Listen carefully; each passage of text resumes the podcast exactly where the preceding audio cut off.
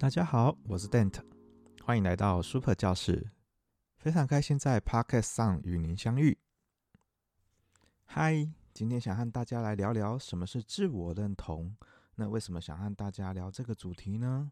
因为自我认同是在大学阶段很重要的学习跟发展的课题。那著名的心理学家艾克森的社会心理发展的八大阶段。也说明了青少年时期是发展自我认同的重要阶段，但并不是说自我认同的发展只有在青少年、大学时期，它其实是我们每一个人一生的一个很重要的课题。只是青少年的时期是发展的一个关键，它影响着我们的一个未来。那什么是自我认同呢？简单的来说，自我认同是一个人对自我评价的一个衡量。那它通常是来自于日常生活中对自己的一个看法。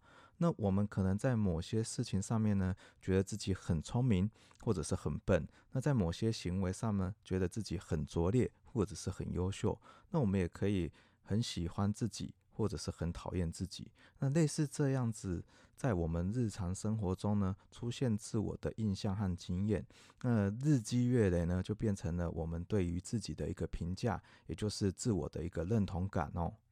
那自我认同呢，包括对自己的肯定，然后我是谁，我存在的一个价值，我的人生的目标是什么，那我未来该何去何从呢？等这方面的一些综合的一个思考。那我们为什么会一直想要换朋友或男女朋友？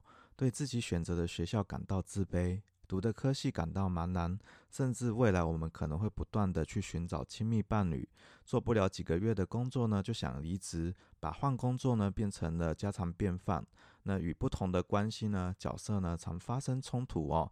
那这些呢，其实呢都是跟我们今天要聊的自我认同呢有非常大的一个关系。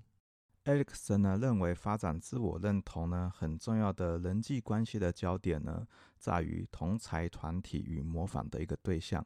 那这也呼应了我们前几集一直和大家聊的交友的第一步与面对人际关系的冲突等有关哦。那这些都是在建立与发展我们的自我认同哦。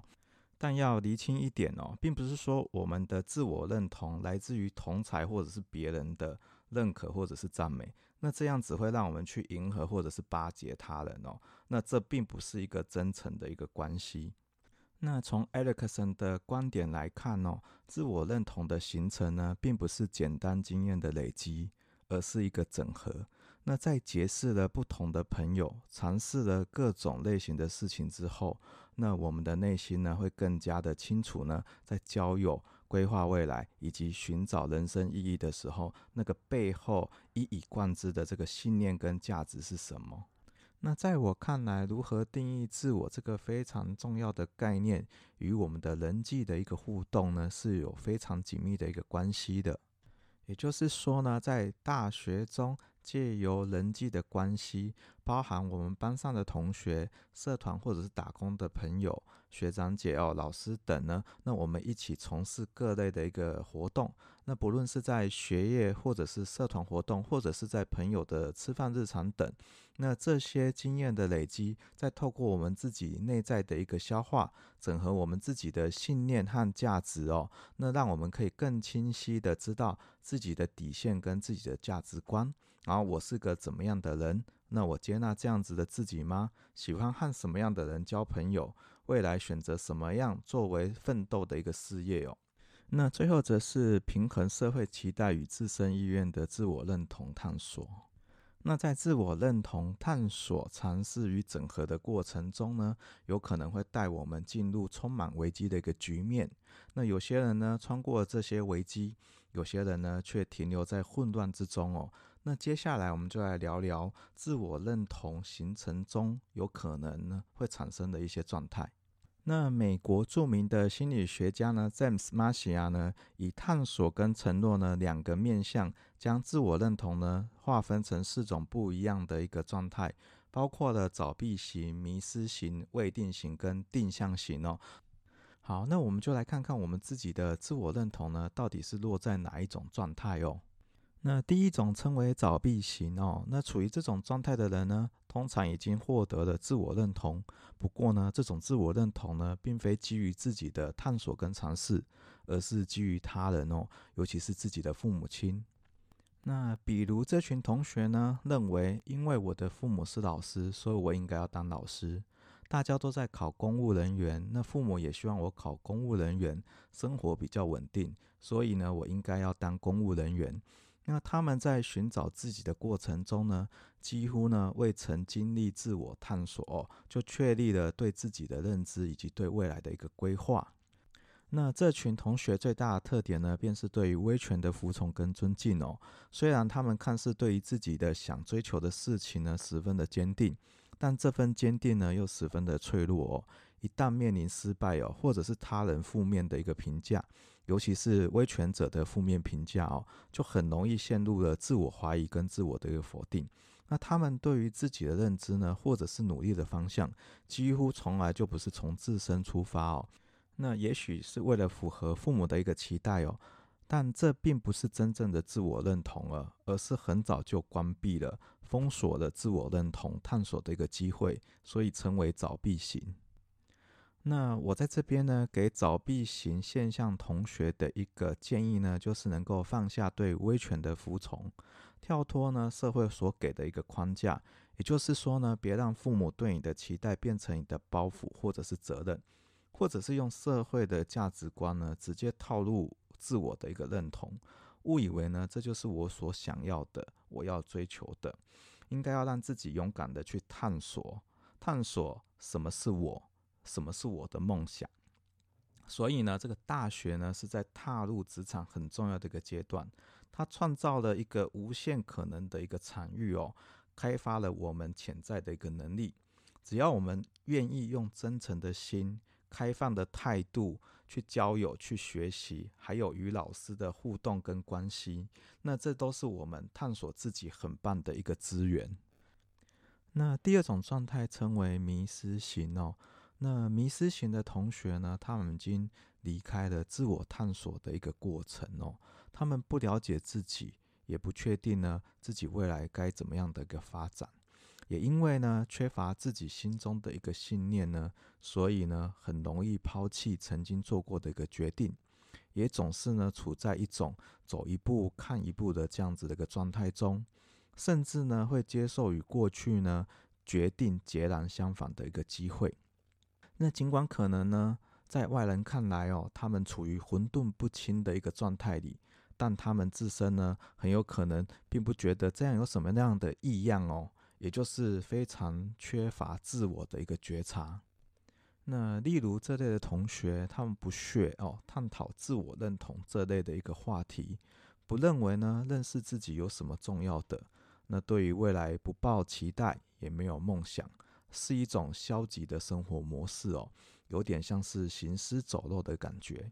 那老师在这边呢，建议迷失型现象的一个同学，要试着体认自我认同。与未来方向的关联性跟重要性，要去多多的认真思考自己的未来，避免让自己落入拜金主义哦，一昧的去追求物质的生活。尤其是大学阶段呢，如果只想要赚钱，却涉世未深呢，那很容易呢被有心人操作哦，成为傀儡哦。那我们的同学呢，就有曾经被骗呢，加入某些奇怪组织的这样子的一个真实的案例。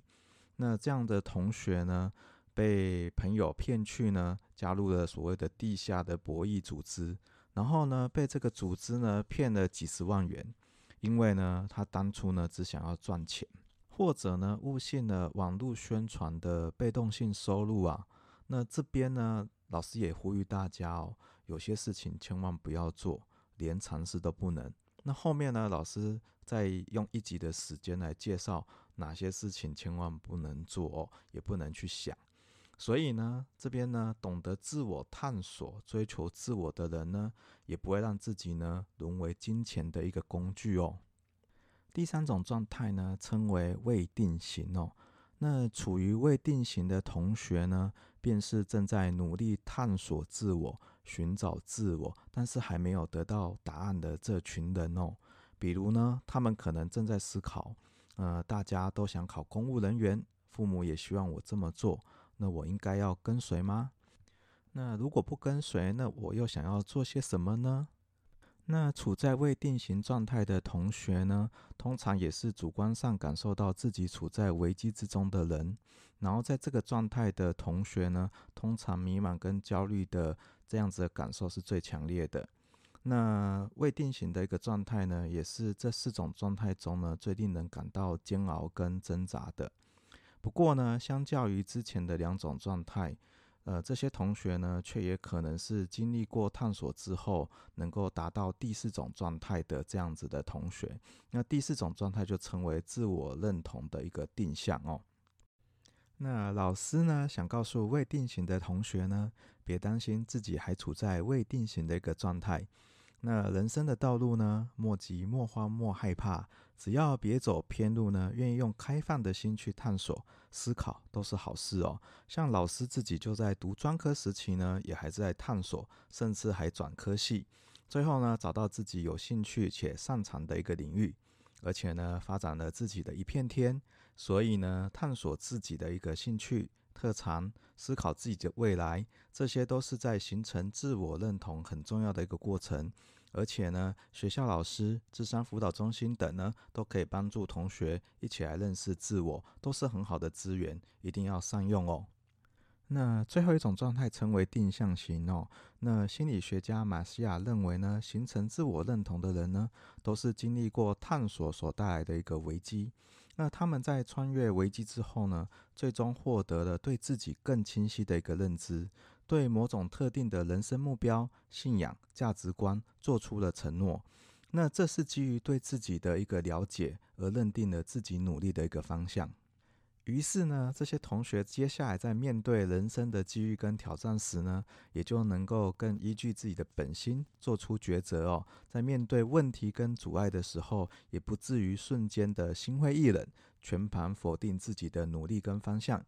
马西亚指出呢，形成自我认同的人呢，是所有四种状态的人中呢，最少听信威权的，也更少受到外界负面评价的威胁和动摇哦。如果现阶段的你已经达到了这个样子的一个阶段，那老师一定要恭喜你，你已经具有自我实现的可能性了。那有机会呢，再来和大家聊聊自我实现这个议题，这也可以成为一个主题哦。那最后，老师想告诉各位同学，不论你的自我认同还在哪个阶段，你们都是值得被肯定的哦。老师并不是想要走鸡汤的路线哦。此刻的你正在收听老师的 Podcast。啊、这个就是值得被肯定的事啦。这也代表着你想要成为更好的一个自己，想朝着未来好的自己而努力和学习。那这边也想以吴三如的著作跟大家分享哦。那说明是你的存在本来就值得青睐，各位同学的存在本来就值得被肯定的。然后各位同学都是独一无二的，别小看自己哦。在自我探索的路上呢，我们要给自己十足的勇气跟信心。所以每天起床呢，我们应该对着镜中的自己说：“我是独一无二的，我的存在本来就是一件美好的事啊。”那名作家呢，张晓风女士说：“年轻人啊，你有什么？你没有财富，你没有显赫的地位，你没有名气，你也没有事业，但是你比我富有，因为你有尚未曾定局的明天。所以同学们，你们比老师还要富有诶。你们有着无限可能的明天，好好善用时间，利用学校资源，用开放的心结交朋友，参与学校的一个活动，累积自我的一个经验，都是有助于探索自我、追求自我认同和价值。当然，别忘了每周收听丹特老师 Super 教室，一定让大家收获满满哦。那我们今天的讨论主题就先到这边哦。接下来我们要进行工具的一个分享。那我们今天要分享的工具是制定良好目标的一个原则。那制定出良好的目标呢，当然是为了有效进行组织的规划跟控制，才可以达到更好的一个组织绩效。那怎么样奠定一个好的目标呢？那当然就是要符合 SMART 原则。那 SMART 原则呢，这个 SMART 是由五个英文单字的开头字母所构成的哦，分别是 Specific、Measurable。Attainable, relevant，还还有 time base 哦。那中文的意思呢，分别是具体的。可以衡量，可以达成，要有相关性，还有一个实现性哦。那也就是说，我们在定定目标的时候呢，目标必须要具体，不能太抽象。然后呢，这个目标呢，必须是可以衡量的，最好能够以数字的方式去表现，因为数字化呢，是有助于规划达成目标的一个行动步骤。然后第三个是要可以达成，也就是说，我们的目标呢，必须要可以达成，要具备挑战性呢，又不能太好高骛远。那第四个则是相关性哦，也就是说，在实施这个目标的时候，要跟我们其他的目标要有一些相关性。最后一个则是实现性哦，就是说我们在任何目标设定任何目标的时候，一定要有一个完成的一个实现，那这样才有一个驱动的一个力量哦。那举例来说呢，我们在跟厂商呢讨论自己要卖的产品的时候，我们就是要确定我们要卖什么样的产品。那这个产品呢，你预计在市集的哪一天要卖多少的一个数量？然后呢，这个数量呢又是厂商他可以提供的，然后你也可以达成的。而且是这个厂商呢，它的主力的一个产品，它主要想要推的一个产品。然后你确定你可以在市集的那两天呢，把这样子的产品呃完成销售，那这样就是一个良好的一个目标的一个设定哦。好，那我们的讨论主题与工具分享就到这边哦。那老师最后期许呢，各位同学能够完成探索自我认同这样子的一个目标。那我们就下集再见喽，拜拜。Thank you.